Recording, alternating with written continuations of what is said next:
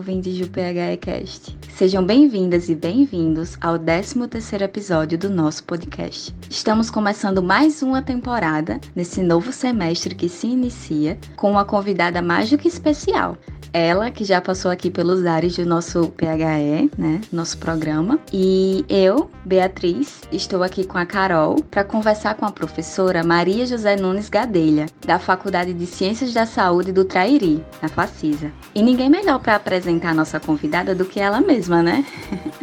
Então, professora, fique à vontade e seja muito bem-vinda. É um prazer ter você aqui com a gente hoje. Olá, Beatriz, todos que fazem o PHE e todos que estão ouvindo esse podcast, né? É uma satisfação enorme estar com vocês, falando sobre temas tão relevantes e tão necessários para o nosso dia a dia. Eu sou a professora Maria Gadelha, sou psicóloga, terapeuta cognitivo comportamental, sou professora da UFRN. Atualmente tenho trabalhado com temas voltados para o estudo das habilidades sociais, da comunicação assertiva e de temas que estão relacionados às interações sociais, ou seja, temas que podem nos ajudar a refletir e melhorar essas relações. Estou aqui à disposição de vocês para que a gente possa falar um pouco sobre isso e tirar quaisquer dúvidas que sejam necessárias, tá ok? Seja bem-vinda, professora.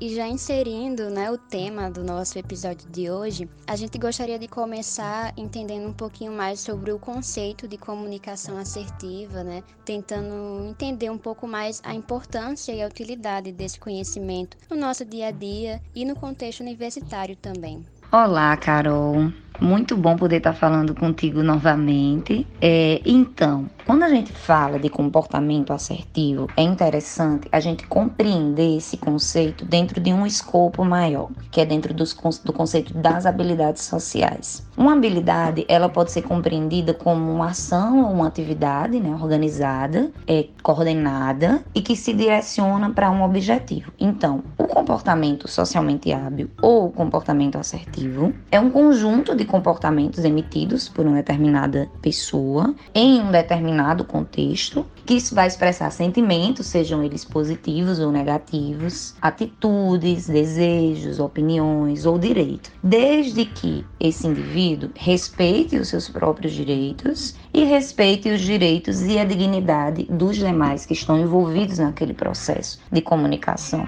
Um ponto interessante é que geralmente a comunicação assertiva, ela resolve problemas imediatos da situação e minimiza a probabilidade de problemas futuros. Geralmente, esse comportamento, ele é mais adequado, é mais reforçador do que outros estilos de comportamento e ajuda a pessoa a se expressar de forma livre e honesta. Esse comportamento, né, é socialmente habilidoso, ele pode ser influenciado por outros fatores, né, como o contexto familiar, como a cultura, o ambiente que a pessoa está inserida, é a classe social, a, a, personalidade, os valores. Então, existe um conjunto de fatores que contribuem para que esses comportamentos sejam reforçados ou não. O repertório que essa pessoa vai desenvolver ao longo da vida depende muito das relações que ela estabeleceu, principalmente com pessoas significativas da sua vida. E aí a gente precisa compreender também um pouquinho sobre do que seria essa comunicação, do objetivo da comunicação na nossa vida, né? Então, as, as nossas habilidades de linguagem, comunicação, elas são úteis justamente para fortalecer as nossas relações interpessoais. E aí a gente pode refletir sobre esse tipo de reação que a gente tem, se elas estão acontecendo de formas repetitivas e automáticas, ou se a gente está tomando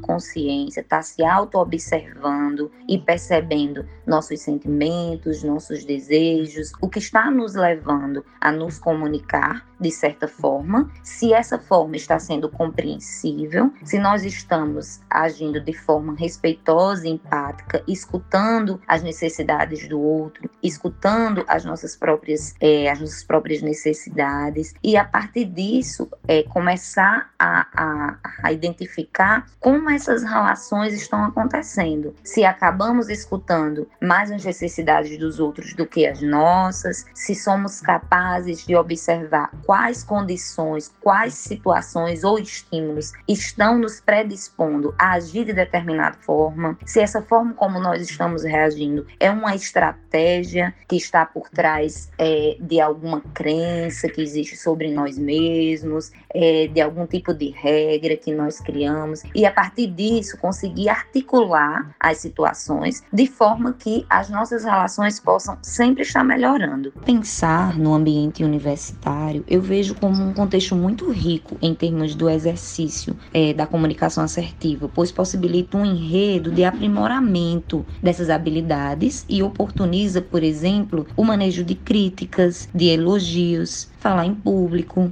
é, dizer não, trabalhar em grupo. E aí eu vejo um ponto bem interessante para a gente destacar, que é em relação ao contexto favorável à emissão ou à expressão de diferentes opini opiniões. É, isso pode ajudar no crescimento coletivo do grupo em termos de comunicação assertiva, ao contrário de um contexto desfavorável, um contexto de opressão, um contexto, por exemplo, em que as pessoas se colocam numa condição é, de hierarquia, né, seja de superioridade em relação à sua opinião, seja de é, desconsiderar a opinião do outro. É importante a gente refletir sobre isso para pensar como nós estamos agindo nesse contexto. Então, você que é universitário, é importante você refletir. Eu quero que minha opinião seja respeitada, mas como é que eu estou agindo em relação à opinião que os outros colocam?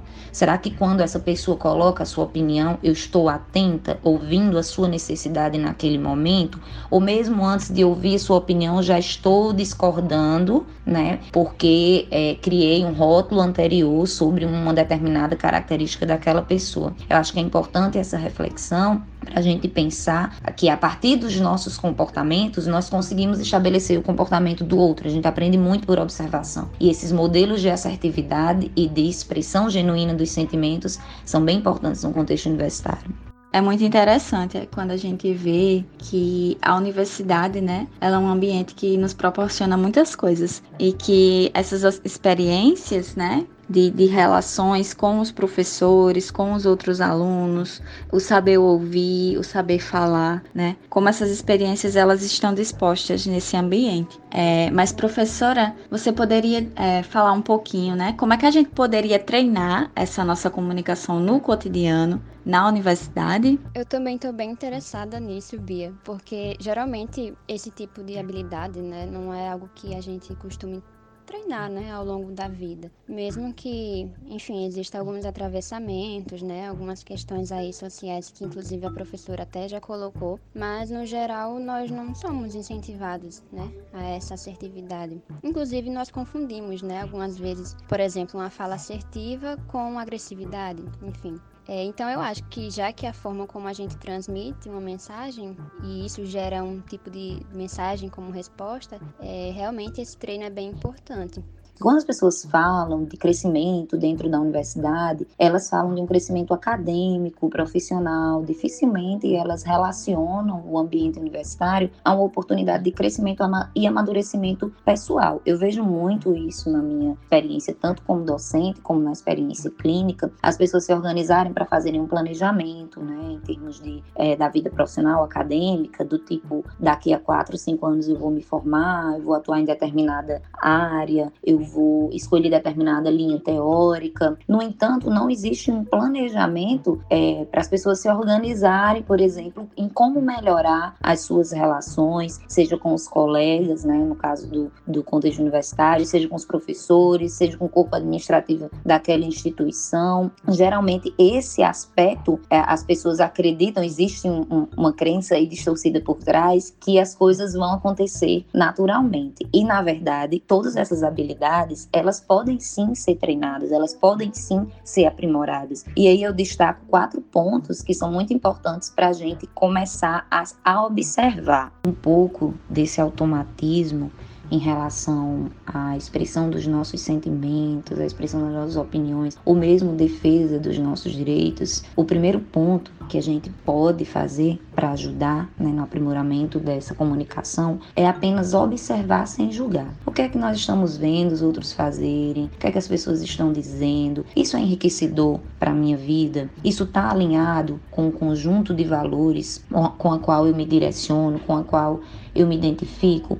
E esse, essa observação sem julgamento é um exercício que não é fácil, né? É uma observação é, em que a gente não pode rotular, por exemplo, ah, aquela pessoa é muito egoísta, ela é preguiçosa, ela é irresponsável, ah, aquele grupo é muito preconceituoso, isso é inadequado. Então, quando a gente passa para a culpa, para o insulto, para a depreciação, rotulação, né? essa rotulação é muito forte, para as críticas constantes, a gente se priva de ter uma flexibilidade psicológica para observar o que é que está acontecendo. Então, o primeiro ponto é observar sem julgar. Em seguida, a gente começa a identificar como nós nos sentimos a observar determinada situação. Eu fiquei triste, eu fiquei magoada, eu fiquei angustiada, eu fiquei irritada, fiquei assustada, fiquei alegre. Observar as nossas emoções é um termômetro é, muito importante para também saber se aquilo está alinhado com os nossos valores. Em terceiro lugar, vamos analisar as necessidades que estão relacionadas a esse sentimento. Então, qual é a minha necessidade naquele momento? Por que, que esse sentimento está surgindo? O que, que eu preciso? Eu preciso é, ser mais ouvida? eu preciso, por exemplo, que a minha opinião seja respeitada, eu preciso que aquela pessoa me trate com mais dignidade. É, e isso nos ajuda, por exemplo, a pensar que sempre que a gente tiver uma reclamação para fazer, é importante a gente pensar se a gente consegue transformar isso no pedido, que é o último ponto, né?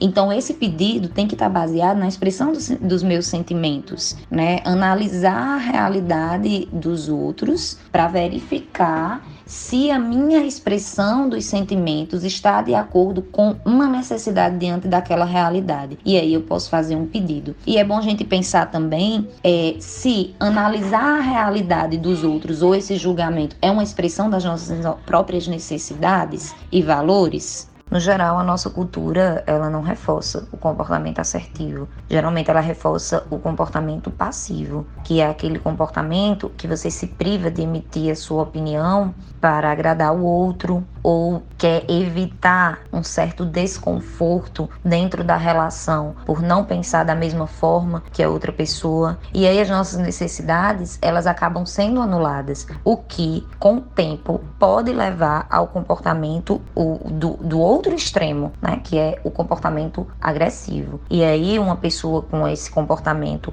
é, passivo, agressivo, é uma pessoa que vai ter dificuldade na regulação das emoções, porque ela foi tão privada de expressar, de expressar seus sentimentos que, ah, de alguma forma, esse autocontrole, quando chega a um determinado limite, ele pode ultrapassar é, o gerenciamento dessas emoções. É verdade, professora. Engraçado, né? Porque na prática, no nosso dia a dia, é bem difícil. Eu falo por mim mesma, é, essa pensar nesse não julgamento e nessa análise mesmo, né? Que deve ser um exercício diário de da gente se autoanalisar, se auto-perceber nesse movimento, o que, que a gente tá sentindo, é, como é que tá sendo pra gente, por que, que a gente tá julgando o outro, né? É, mas muito importante sua fala. Eu acho que vai ajudar bastante a gente que está aqui conversando com você e o pessoal que está ouvindo. Uhum, com certeza, Bia. E eu acho que no final das contas, pelo que eu tô percebendo com o que a gente vem conversando aqui, é, a gente vai estar tá falando mais uma vez de uma coisa que a gente sempre comenta no PHE, que é essa necessidade, né, de uma busca autorreflexiva, né, de nós mesmas. Algo que vai gerando uma educação, ou não sei, uma reeducação emocional, né, na gente. E com certeza eu acho que isso pode ajudar a gente a lidar assertivamente, habilidosamente com as demandas que vão surgindo né, na nossa vida, no ambiente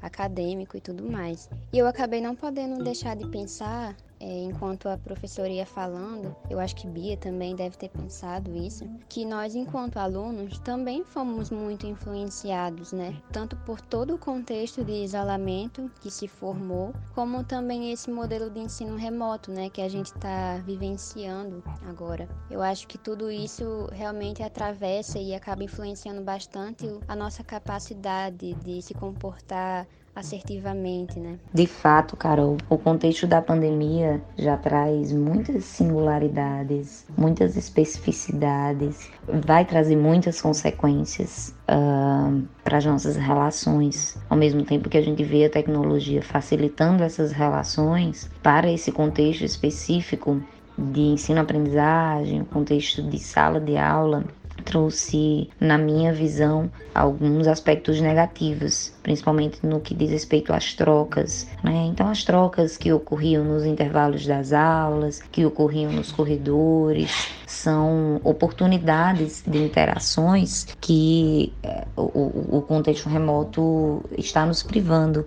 E, consequentemente, ao deixar de ter essas trocas, ao deixar de acontecer de forma tão natural nos momentos extra-aula, talvez, é uma reflexão que eu trago, tenha dificultado mais é, a, as pessoas se colocarem, se expressarem. Então, a, a, a participação, por exemplo, em aulas, a expressão da sua opinião, ela tem diminuído cada vez mais. Isso faz com que uh, essas essas expressões, né, elas deixam de ser reforçadas. E aí, quando elas deixam de ser reforçadas, infelizmente, elas podem cair na, no risco, né, de desaparecerem por um por um determinado tempo, pode até é, novamente dentro de uma, espontaneidade, de uma espontaneidade surgirem, mas a gente perde a oportunidade de reforçar esse tipo de comportamento. É, é muito preocupante isso, né? É verdade a gente vê o quão era precioso, né? Nossas, nossas relações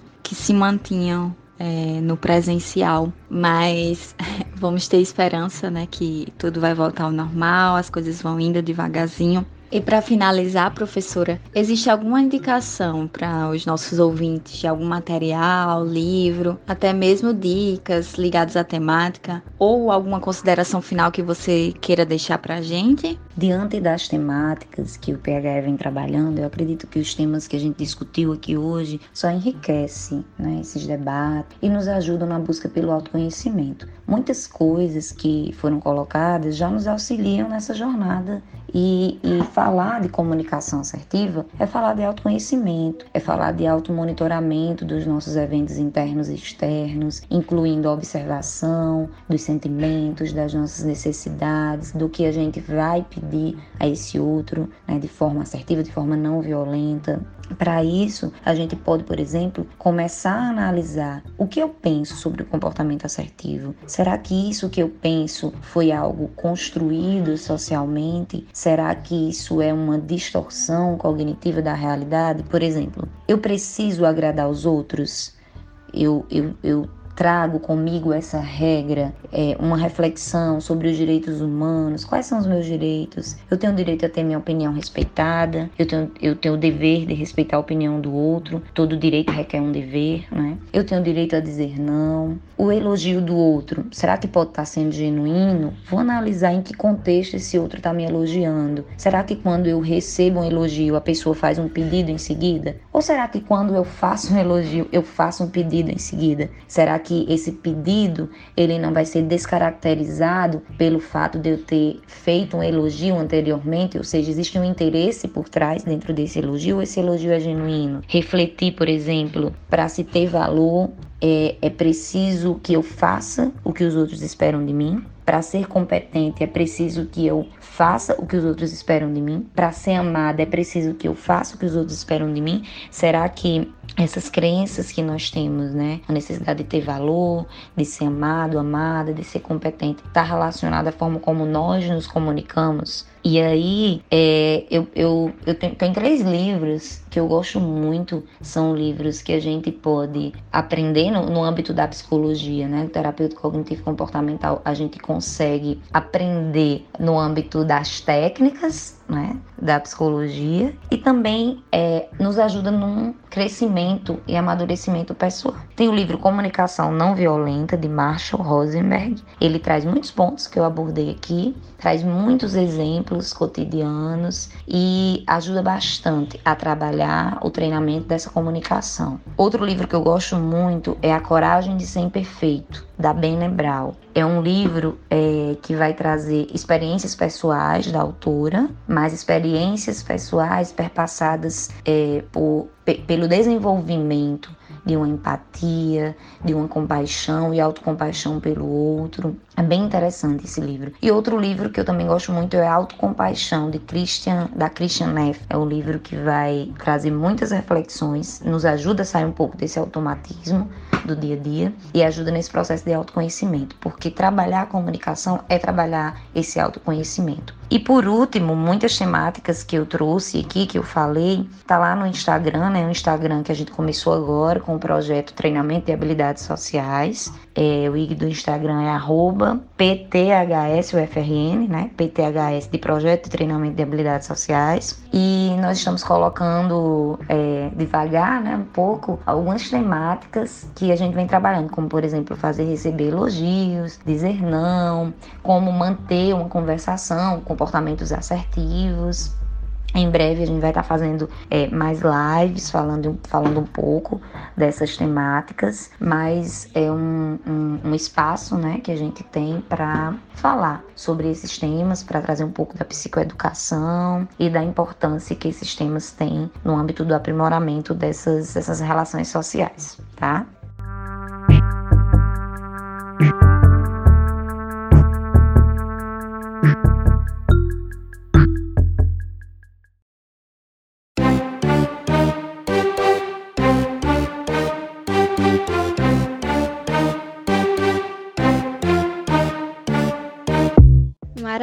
Professora. Sem dúvida foram muito grandiosas as suas contribuições, as suas dicas. É, nos resta então irmos finalizando né, o nosso episódio de hoje, agradecendo imensamente a sua participação, professora. Aqui comigo, com a Bia, foram reflexões de grande valor para a gente, para o público que nos escuta, né? É, Gadelha, que é uma professora tão querida e respeitada por nós, alunos da Facisa, e que é sempre tão acessível e acolhedora. Então fica aqui o nosso agradecimento sincero. Agradecer a Carol, a Beatriz, por essa excelente condução. Parabenizar todos do PHE, Poliana Gonzalez, coordenadoras. Acho que esse é, projeto cumpre um papel social muito importante, que é fornecer esse suporte aos estudantes na compreensão desses diversos mecanismos, dessas estratégias que atravessam os nossos hábitos de estudo. É, desde já me encontro disponível para que possamos endossar novos debates dessa e de outras temáticas também. Espero encontrar vocês em breve. Um forte abraço. Muito obrigada, professora. Até logo. E é isso aí. Fica aqui também a nossa sugestão. Sigam também nossa página do Insta, PHEUFRN, e acompanhem por lá nossas ações em 2021, tá bom? Obrigada, ouvinte. Até o próximo episódio do PHE Cash. Tchau.